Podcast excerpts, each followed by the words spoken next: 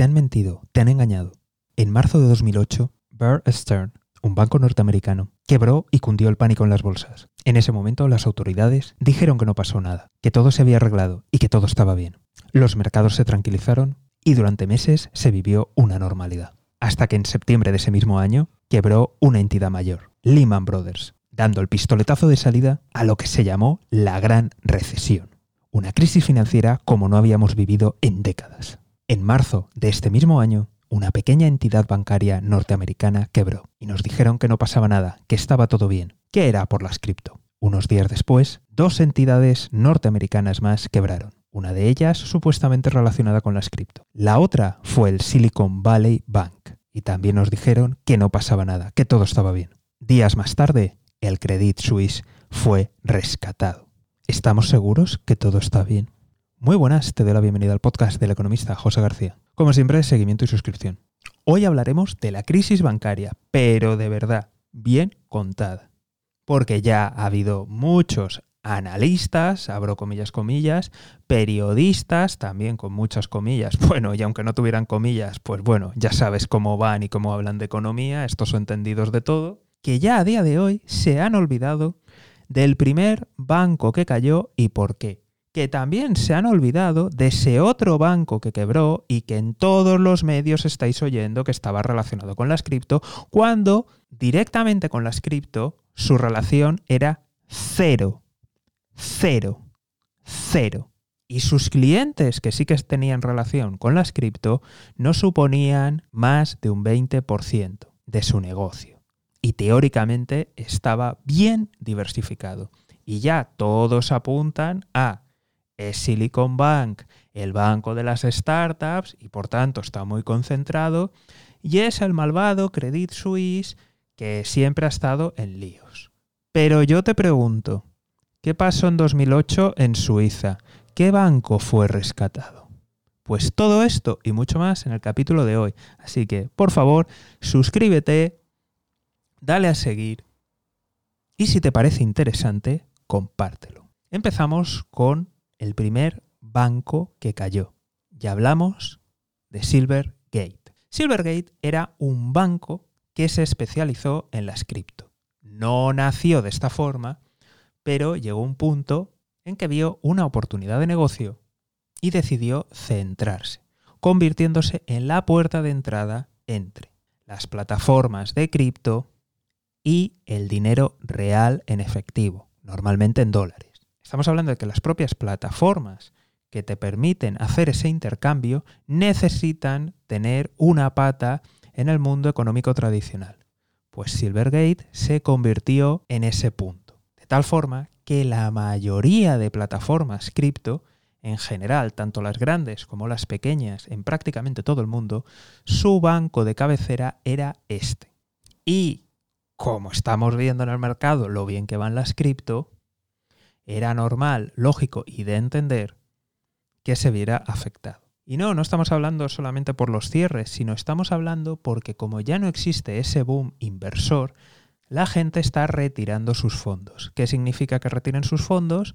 Significa que las cuentas que tenían abiertas en dólares estas plataformas, casi con toda seguridad eran depósitos que estaban en ese banco. Da igual en qué parte del mundo estés, con quién estés operando, lo más probable es que tu dinero en dólares físico esté allí.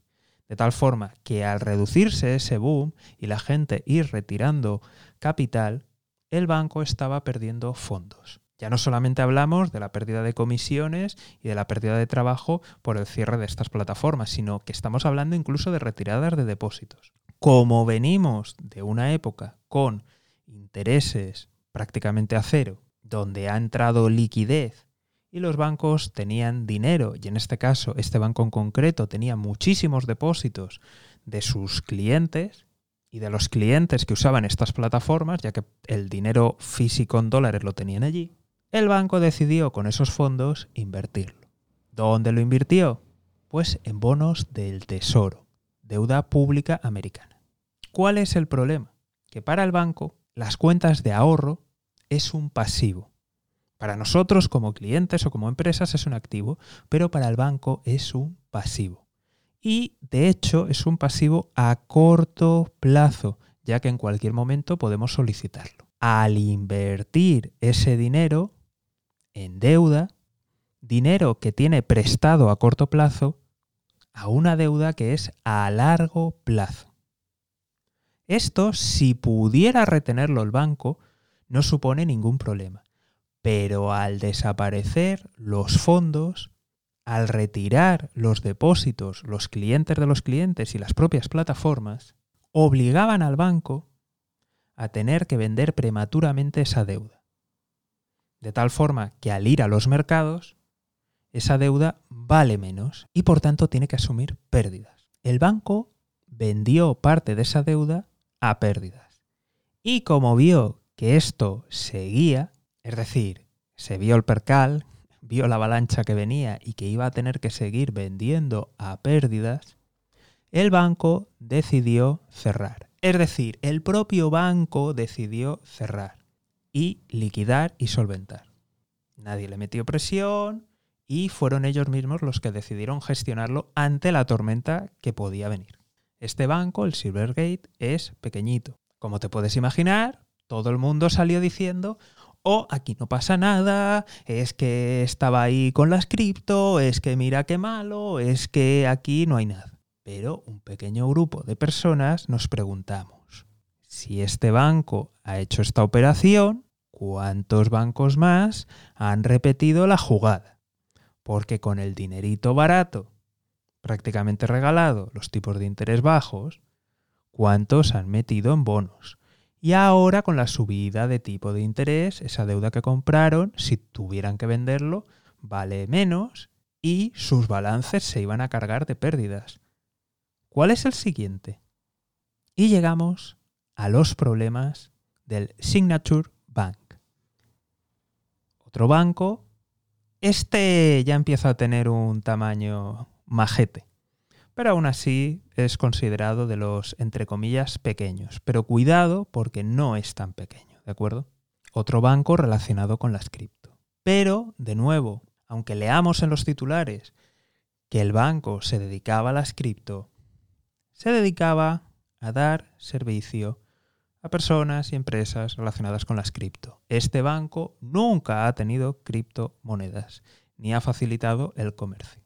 De hecho, según donde lo hayáis mirado, oscilaba entre un 10% aproximadamente lo que esas personas relacionadas con cripto, personas y empresas, entidades relacionadas con cripto, suponían para su negocio bancario. Se encontraba en Nueva York, porque el, Silvergate estaba en California, y además estaba teóricamente bastante diversificado en cuanto a sectores. Y ya empezaban los rumores de mira si le ha pasado esto al Silvergate, quién va a ser el siguiente, mira Signature que tiene exposición, tiene clientes, a ver qué pasa. Y de la noche a la mañana entra el Silicon Valley Bank, otro banco de California centrado y especializado en startups. Que por cierto, tiene un montón de ramificaciones en otros países y que también estaba poniendo en riesgo las startups de países de la Unión Europea, Reino Unido, China, India, entre otros.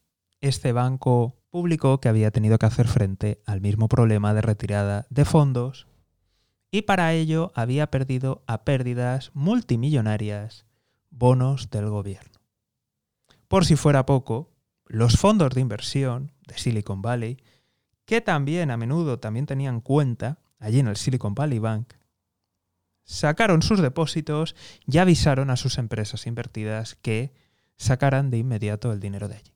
Miles de millones volaron y cuando se cerró el mercado, en ese mismo fin de semana se confirmó la quiebra del Silicon Valley Bank y del Signature Bank, produciéndose por el Silicon Valley Bank la segunda mayor quiebra bancaria de toda la historia. Pero cuidado que el Signature que os están diciendo que es pequeñito, insignificante, produjo la tercera mayor quiebra en la historia bancaria de Estados Unidos.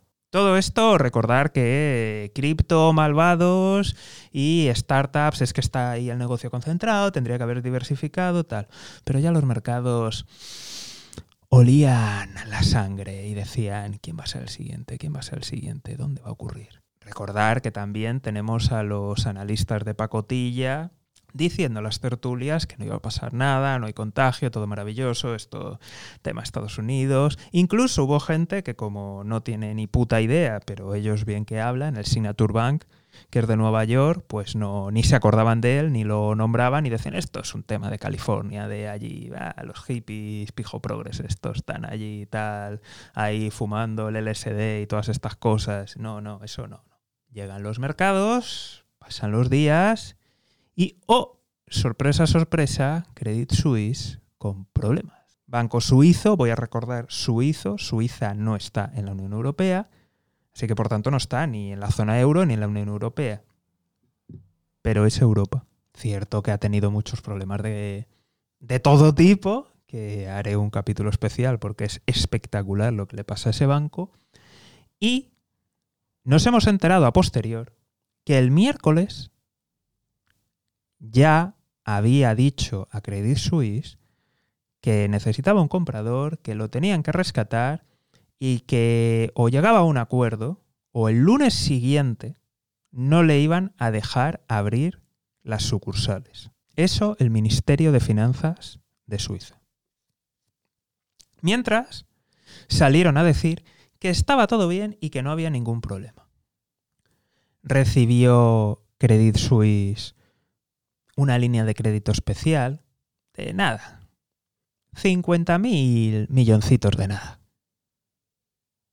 Calderilla. Y después nos enteramos que VS primero ofreció por el banco, que es el otro gigante de la banca suiza, VS ofreció por el banco pagar mil millones de dólares por toda la entidad pero el gobierno dijo que no y que tenía que subirlo. Y que esto se tenía que cerrar en el fin de semana. Finalmente se subió a algo más de 3.000 millones de dólares. Pero, ¿os acordáis de esta línea de crédito de 50.000 milloncitos de nada? Pues se duplicó a más de 100.000 y el gobierno le dio garantías de que ante posibles pérdidas y posibles demandas que arrastra Credit Suisse tendría cobertura legal de unos cuantos miles de millones por parte del gobierno suizo. También nos enteramos que hubo interés de BlackRock, pero que el propio regulador y el Ministerio de Suiza le dijeron a la empresa que mm, como que no, que se fueran yendo, que esto lo cerraban en casa. Y no sé si recordáis, pero en la crisis de 2008 la banca suiza también tembló.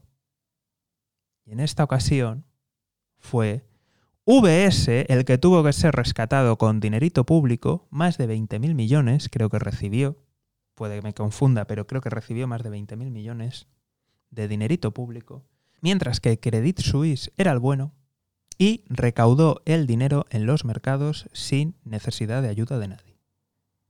Nos creemos que a día de hoy VS seguro que no arrastra ninguno de esos problemas ni ninguna de las prácticas que le llevó a esa situación.